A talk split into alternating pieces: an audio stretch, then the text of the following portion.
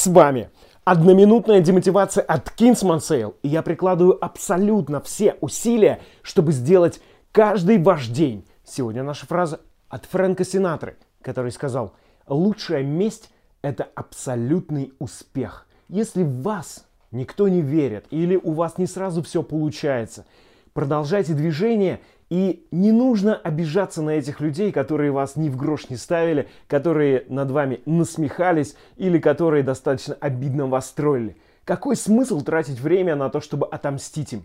Потратьте это время, чтобы добиться успеха. Успеха, который заметят и эти люди, и будут ему завидовать.